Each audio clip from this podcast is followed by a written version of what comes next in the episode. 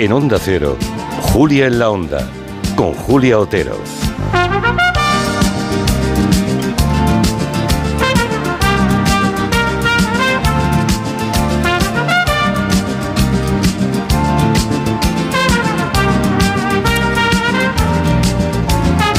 Son las 4 y 12, una hora menos en Canarias. Hoy es viernes, los viernes tiramos la casa por la ventana, nos ponemos verbeneros, nos ponemos comancheros, nos ponemos gastronómicos, así que dentro de un rato nuestra historia- historiadora de la gastronomía, Ana, Ana Vega, va a contarnos historias del escabeche. ¿Es mucho de escabeche usted, señor Monegal? No me desagrada, suave. Vale, a mí no me... A mí suave, no, sí. No, a mí no me pasa. Sardina en escabeche, por ejemplo, me gusta Ma- mucho.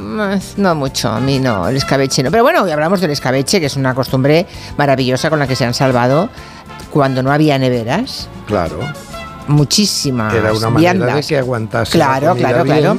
El escabeche, su historia y cómo hacerlo, pero sobre todo su historia. En un ratito con, con la Vizcayen, con Ana Vega. Si son muy fans de, de esa forma de conservar alimentos y nos quieren contar, ya saben, 638-442-081. Porque ahora Vamos al escabeche televisivo. vamos a eso. Sí, señor. Bueno, oiga. eh, Le he llamado cascarrabias a las tres, que lo sepa. ¿Y por qué cascar? Ah, no sé, me, he hecho gracia llamarle cascarrabias. He dicho que le tenemos encerrado una semana viendo tele y luego viene aquí a desahogarse. A veces sí que es un poco cascarrabias, ¿eh, señor Monegal. No, no, no, no, no, no, no, ¿No? yo no me ¿Viene considero. contento? Ni siquiera cascanueces. Hombre, eso... ¿Usted sabe cascar nueces? Yo lo hago con un golpe... Usted lo hace con la ¿Seco? mano apretando, ¿no? No, apretando no. apretando no, no hay quien abra una nuez. Se hace con dos nueces a la vez. No, yo lo hago con una sola. Con dos nueces a la vez. Lo que pasa es, es que usted tiene manos de princesa, Sí. muy delgaditas, muy pequeñitas. No crea. Si le cupieran o cupiesen Dos nueces. dos nueces, ¿En las, la dos a las dos a la vez, Pero no me caben. se cascan las nueces. Ya, ya, ya. ¿Qué- qué- Vayamos a la cascada de nueces de la tele. Venga, cuénteme. A ver, comencemos con la excitación del tema de que ya se escuchan las lenguas oficiales del Estado español en el Congreso de España. A ver, aquí ha habido, ha, ha sucedido un fenómeno televisivo muy curioso, eh, que es el caso de Telecinco, eh, que ha habido una disparidad realmente notable. Em, a ver, eh, ha, ha- ha habido cadenas, por ejemplo, Antena 3. Antena 3, tanto el informativo de las 15 horas de Sandra Golpe como el de las 21, de, eh, 21 horas de Vicente Vallés, eh, tenían una manera de mirar, un estilo de mirar, y ha sido la cadena fiel a este estilo. Por ejemplo, cómo comenzaba el tema Sandra Golpe. Ya no se habla solo en español, que es la lengua común de todos los diputados. También se admiten el catalán, el euskera, el gallego, el aragonés y el bable. Esta torre de Babel necesita equipos y traductores, unos 250.000 euros de gasto, solamente hasta diciembre. Bueno, es una manera de mirar clarísima, resaltan lo mucho que cuesta, a mí 250.000 euros dentro del presupuesto general del Estado español no me parece un dispendio, pero es una manera de mirar. Sí. Y por la noche, a las 21 horas, Vicente Baller solo le voy a poner una frase que es absolutamente definitoria. Escúchala. Desde hoy, los diputados del Parlamento español necesitan traducción simultánea para entenderse. Es fantástico. Es fantástico. A ver, Vicente Vallés es un hombre eh, que no transmite, cuida mucho de no transmitir emociones. Pero el articulado gramatical y semántico de la frase demuestra ya una toma de posesión cuando dice... De posición, des- de posición, Sí, ¿no? sí, sí, sí. Desde hoy los diputados del Parlamento español necesitan traducción simultánea para entenderse. No se puede decir más. Cuando se habla euskera es posible, pero en catalán, ¿usted cree que en catalán y en gallego no se entiende? Bueno, decía Alfonso Guerra el otro día que le parece una barbaridad. Eso no lo tengo contrastado y quizás si es así se corregirá. Dice, el gallego, cuando alguien habla, por ejemplo, en euskera, en el atril principal, el diputado gallego que está sentado en su escaño recibe la traducción simultánea no en gallego, en castellano. Claro.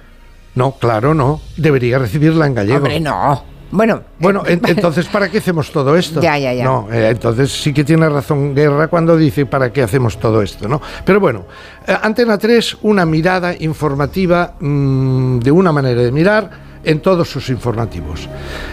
Telecinco, el mismo día, por la mañana, Ana Terradillos en su espacio político también informativo La Mirada Crítica, comienza hablando en vasco, Ongi etorri.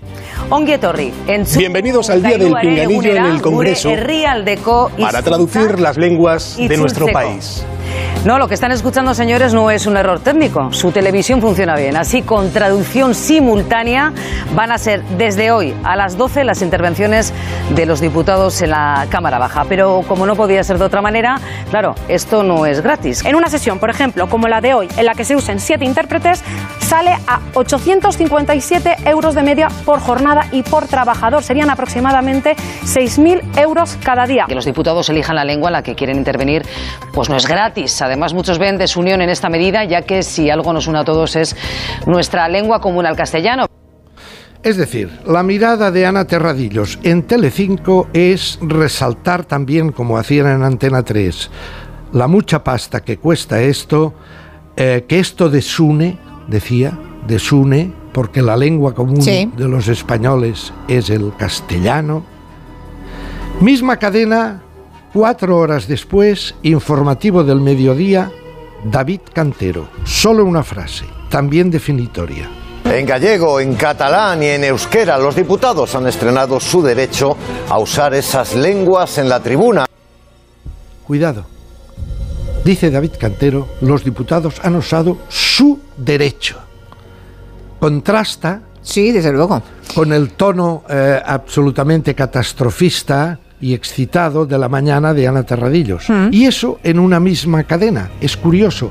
No, Quizá- bueno, está bien que haya visiones diferentes, ¿no? No, a mí me gusta no cuando, monolíticas cuando en todas un las imperio, cadenas. como por ejemplo el de Antena 3, tiene una mirada determinada política en Antena 3 y tiene otra completamente distinta en otra cadena que es la sexta. Ah, pero eso- Son cadenas distintas. Cadenas diferentes. Pero en una misma cadena eh, no deja de ser pintoresco. Bueno, aquí pasa, en Onda Cero. Sigamos en, en tele- Aquí pasa en Onda Cero, sí señora. Por eso. ¿Se refiere usted al informativo? No, me refiero, no, en general, es verdad. y son, hay- son- somos eh, distintos y tenemos miradas diferentes sobre la misma realidad, sí. Por eso presumimos de ser una radio plural. Es fantástico. Una mirada para mí más triste es el inicio, el reinicio, el, eh, han resucitado el gran hermano VIP en Telecinco. Ah, es verdad, que empezaba esta semana. Sí, empezó esta semana. Eh, a ver, este es un programa que desde el año 2017 tenían escondido por aquel, aquella vejación sexual y agresión sexual que cometieron contra, Lau- contra la señora no importa, Prado. sí, sí, nos acordamos. La señora lo que Prado. pasó, sí, sí. Y entonces tenían miedo porque, claro, no. Pero ahora que ya hay sentencia, eh, han dicho, venga, volve. Y como están tan mal de audiencia, han ido al gran hermano VIP. A ver, VIP, VIP, VIP. A mí, a ver, considere, hay un cúmulo, un amasijo de carne de cañón, de criaturas esbeltas, jóvenes, guapas, posturistas que vienen rebotadas de otros programas de la cadena, incluso de otros telechinques italianas, que son el grueso, son la carne de cañón. Desde mi punto de vista, mm, a mí la única VIP que hay allí, sobre todo por su trayectoria musical, es Karina. Cuidado, Karina en los años 60 si usted repasa los 40 principales, competía con los Beatles, ¿eh? Claro, una superestrella de los 60 y 70, sí, sí. Competía con... 70. De, de aquel tema, El baúl de los recuerdos, vendió 8 millones de discos. Está usted situando para los que creen que Karina es un No es personaje VIP, no es que para los que ¿no? creen Vale. que- no, bueno, lo fue, lo fue un tiempo. Lejano. De manera que desde mi punto de vista, porque claro, considerar al chofer de la señora Campos un VIP, pues ¿qué quiere que le diga? Parece una buena persona, eh, el chofer, pero, pero no, lo- yo no lo considero VIP, ¿no? Lo que pasa es que, claro, Karina ya tiene una edad, está con sobrepeso, tiene muchos achaques, escúchela. Me siento un poco inútil. Y, y no siempre estoy pidiéndole favores a los compañeros que me ayudan mucho. Y, y no quiero ser una carga. No creáis que, que soy vaga y que no quiero hacer nada. Es que no puedo. Que me faltan fuerzas. Súper. Mi físico me falla un poquito. Se me hinchan mucho las piernas, Pero- he, he tenido conjuntivitis. El, peri- Hombre, el- no lo vi me duele el alma Sí, escuchar claro. este testimonio de Karina. Además, el programa escarbaba, iban diciendo qué ternurismo, qué ternura eh, transmite. Oh, sí, claro que transmite ternura, ingenuidad también, mucha ingenuidad. Pero bueno, es una de las bazas del programa para llegar a eso que decía Simpson, Homer Simpson, llegar al corazón para nublar la mente, ¿no? Pero claro, hay una señora allí que la han traído de América Latina, que usted la recordará o habrá oído hablar mucho de ella, la tremenda Laura Bozzo. Ni idea. No me esta, suena. esta señora en los 90 y los 2000 hacía un programa Laura de América en donde tenía, le digo que to- tome nota para cuando vuelva usted a la tele, tenía siempre en el plató cuatro guardaespaldas, guardaespaldas, cuatro armarios. Ah, sí, sí me acuerdo. Era esta que mm, ponía Por- parejas a pegarse entre Porque ellos. ponía parejas a pegarse horror. entre sí, ellos. Sí, ya sé quién es es. decir, Madre eh, mía, qué televisión. Invitaba a, un, a, Qué uno, espanto. a uno y le invitaba, eh, sabía Sí, que tenía un amante, que se había separado de la mujer y tenía un amante, ven con tu compañera y tal, pero no le decía que también traía a la exmujer. Y entonces cuando la exmujer veía al marido con la amante, se, le tiraba. levantaba, le sacaba los ojos. Sí, sí, intent- situada, situada. Y entonces Una televisión indeseable, sí. esta es Laura Bozzo. Y entonces, a la vista de Karina, que parece ser que el gran defecto de Karina es que ronca. Fíjese usted, roncar.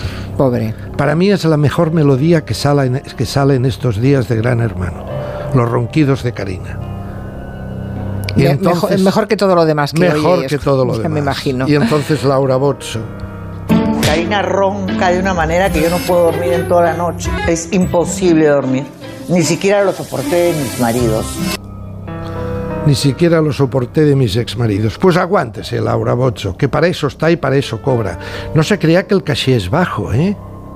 No sé, no tengo idea de cuánto paga. A estos de la, sí, ya se lo diré yo, a estos de la carne de cañón van entre 1.500 y 3.000 euros por semana. No es mucho. No, Para pero dejarse luego ya, hasta el váter. y luego ya, eh, sí, pero luego ya van subiendo. Ah, ¿eh? vale. Los que tienen más, se ha llegado a pagar 50.000 euros por semana, ¿eh? que no está mal, son 200.000 euros al mes. No, no está mal. Aparte luego si, te, si, te- si has pactado o si consigues llevarte el premio, 140.000 euros. En fin, eh, el salario del miedo, aquella gran película. Eh, oiga, una cosa que está pasando con Netflix. Netflix es una plataforma que es como una especie, yo la uso muy habitualmente, pero hay que saber buscar. Es como ir al mercado chino, ¿no? O como ir a los chinos de todo Hacienda. A Gran Bazar en general. Es un gran cualquier bazar, y claro, sabe que- y tienes y hay allí mucha cosa eh, absolutamente disparatada e inútil, pero de repente encuentras lo que buscas. A ver qué he encontrado. A ver, a ver, cuénteme. Bueno, Netflix no, no se caracteriza eh, por cuidar em, toda esa ingente cantidad de películas, documentales, de producto que lanza todos los días en su plataforma. No la cuida mucho. Recuerde lo que ha pasado últimamente con el documental sobre la muerte de Mario Biondo, Sí.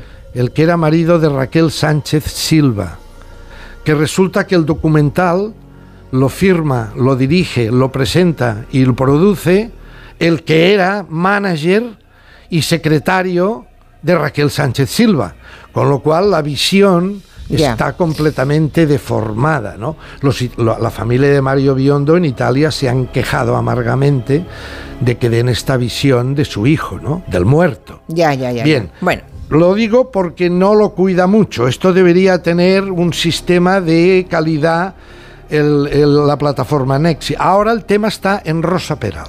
sí. Rosa Peral es lo que han llamado el crimen de la Guardia Urbana. Bueno, es esta serie que mm, protagoniza Úrsula Corberó. Eso es la serie. La serie. Que han lanzado en Netflix. Una serie que yo me la he chupado, ocho capítulos, con cuatro habría habido bastante. Están, es es una serie eh, hinchada como un chicle y además con una visión de Rosa Peral absolutamente discutida por todos. No sé si Kim Gutiérrez, que hace el papel de colaborador en el asesinato y de amante de Rosa Peral, no sé si Kim Gutiérrez, que es un excelente actor, eh, es el perfil de actor que se necesitaba para eso. Ni siquiera sé si Úrsula Corberó es el perfil de Rosa Peral. Pero aquí lo interesante es que la propia Rosa Peral, desde la cárcel, llama por teléfono, la graba una productora y eso también se emite en Netflix aparte de la serie. Ah, en un documental aparte. En un vale. documental aparte, Sí, sí, sí. paralelamente a la serie, está el documental Las cintas de Rosa Peral. Y usted quiere hablarnos de Y- ese documental. Y por primera, sí, visto, vista la serie, que todo el mundo ha considerado que es muy floja, y bueno, por ejemplo, hablan de la hija de Rosa Peral, la hija de y tiene dos, y solo aparece una, tiene dos niñas, bueno. Entonces Rosa Peral desde la cárcel, ella en la tele de la cárcel ve el documental y dice, bueno, aquí qué está pasando, y llama por teléfono. Hola, soy Rosa y bueno, ya sabéis que os llamo desde prisión. A mí me gustaría que con esto me gustaría que se viera la persona que yo soy, no la persona que han vendido los medios de comunicación. Este linchamiento que han hecho conmigo antes del juicio, durante y después del juicio y seis años después seguimos todavía con el linchamiento, que no sé, he llegado a escuchar barbaridades por la tele. He llegado a escuchar barbaridades que me he quedado sorprendida de que incluso se puedan llegar a decir. Me, sorprende que me hablen del derecho a la información, pero el derecho a la información, ¿qué, qué tipo de información es esa? Esta es la propia Rosa Peral. Esta es la propia Rosa Peral, ahora desde la cárcel de Tarragona, en donde está ingresada, encarcelada, encarcelada desde hace seis años. Aquí hay dos líneas de observación desde mi punto de vista. Uno es la señora que está encarcelada y dice, oiga, a mí ya me han condenado, ella niega que sea la asesina, pero bueno, el juez la condena por ser asesina, a mí ya me han condenado 25 años me voy a chupar aquí dentro.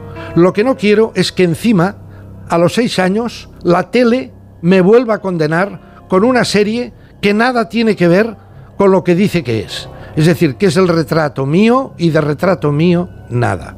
Eso es por un lado. Hay otra historia paralela en la que se ha filtrado que lo que en realidad busca, cuidado, además de quejarse, eh, pero también busca, parece ser, eso dicen algunos, busca una compensación económica por derechos Ya. de imagen. Sea Hay- como, bueno, sea como sea, cuando se hace una ficción sobre un hecho real, Y una persona tan próximo, claro. tan próximo en el tiempo y con personas, por tanto, reales que viven, ahí hay un dilema, yo creo que moral importante, porque estás condicionando el entorno de esa persona, estás eh, Sus hijas. sus hijas, por Por ejemplo, ejemplo, sí. ¿no? No, Es- no, es y lo que su propia vida en la cárcel. La ficción sobre alguien que murió hace 100 años o 200, sí. bueno, tiene, no tiene consecuencias, pero en este caso sí. Así que hay ahí, pues eso, un, un dilema. Por eso importante. le decía hace una semana el documental de Miguel Bosé Renacido. Sí. ¿Verdad? En Movistar Plus. Que Movistar cuida mucho, esta plataforma cucho- cuida mucho más todo el producto que vuelca a los espectadores. Decía, eh, deci- decía Miguel Bosé, un documental sobre mi vida, sí, pero lo voy a contar yo. Ya, ya. No me lo vais a contar vosotros, los, de la tele, porque puede ser horroroso. Lo cual no, no es ninguna garantía de que lo que cuente sea la verdad. Bueno, pero al menos si está vivo, que lo cuenta él, Exacto, ¿no? exacto, exacto. Vayamos a cosas Lo más último ya, bonitas. va. ¿Usted recuerda a Salvador Sobral? Hombre, Ganó aquel, ganó aquel festival de Eurovisión. con Me encanta Sobral. Amor pelos dois, cuando dice, si alguien te pregunta por mí, dile que viví para amarte. Bien, ha salido una muchacha en la nueva edición, en la nueva temporada de La Voz. que por cierto, déjeme que le diga que esta noche hay a gala de audiciones a ciegas en la voz. Arrasó la semana pasada, ¿eh? Con Claro, Fonsi, hoy Pablo las- López, Malú, Antonio Orozco. Bueno, hoy siguen buscando las mejores voces. Claro, hoy es la segunda La edición, segunda, la sí. segunda, el segundo capítulo. Sí. Esta semana pasada ha sido el primero y ha aparecido una joven que vive en Sevilla, pero es de origen brasileño, que se llama Natalia con una guitarra y ha comenzado a cantar, por eso eu que canto e non posso parar. Por isso é que eu canto, não posso parar. Por isso essa voz tamanha. Venga, venga, venga, vamos. Qué maravilla.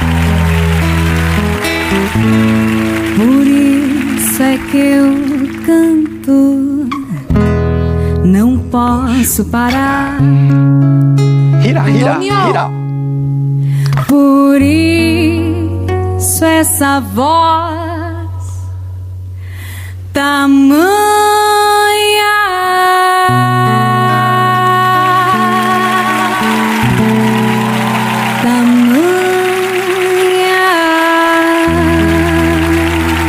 Alma, señora Otero, llega al alma. Ay, ¿Y no sabe es- qué le digo? Dígame. ¿Sabe qué pasó? No. Que no se giró nadie. ¿En serio? Nadie. Oh. Desde aquí, con toda cordialidad, a Orozco, que es un tipo fantástico, a Malú, a Pablo López, que es sensacional, les digo, por este caso, que se vayan a la porra.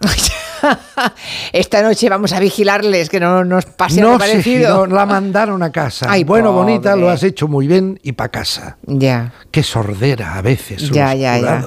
Bueno, esta noche les veremos otra vez en acción. Que tenga buen fin de semana, señor Monegal. Un fuerte abrazo. Hasta el viernes que viene. Enseguida hablamos de escabeche con la Vizcayen, con Ana Vega. En Onda Cero, Julia en la Onda.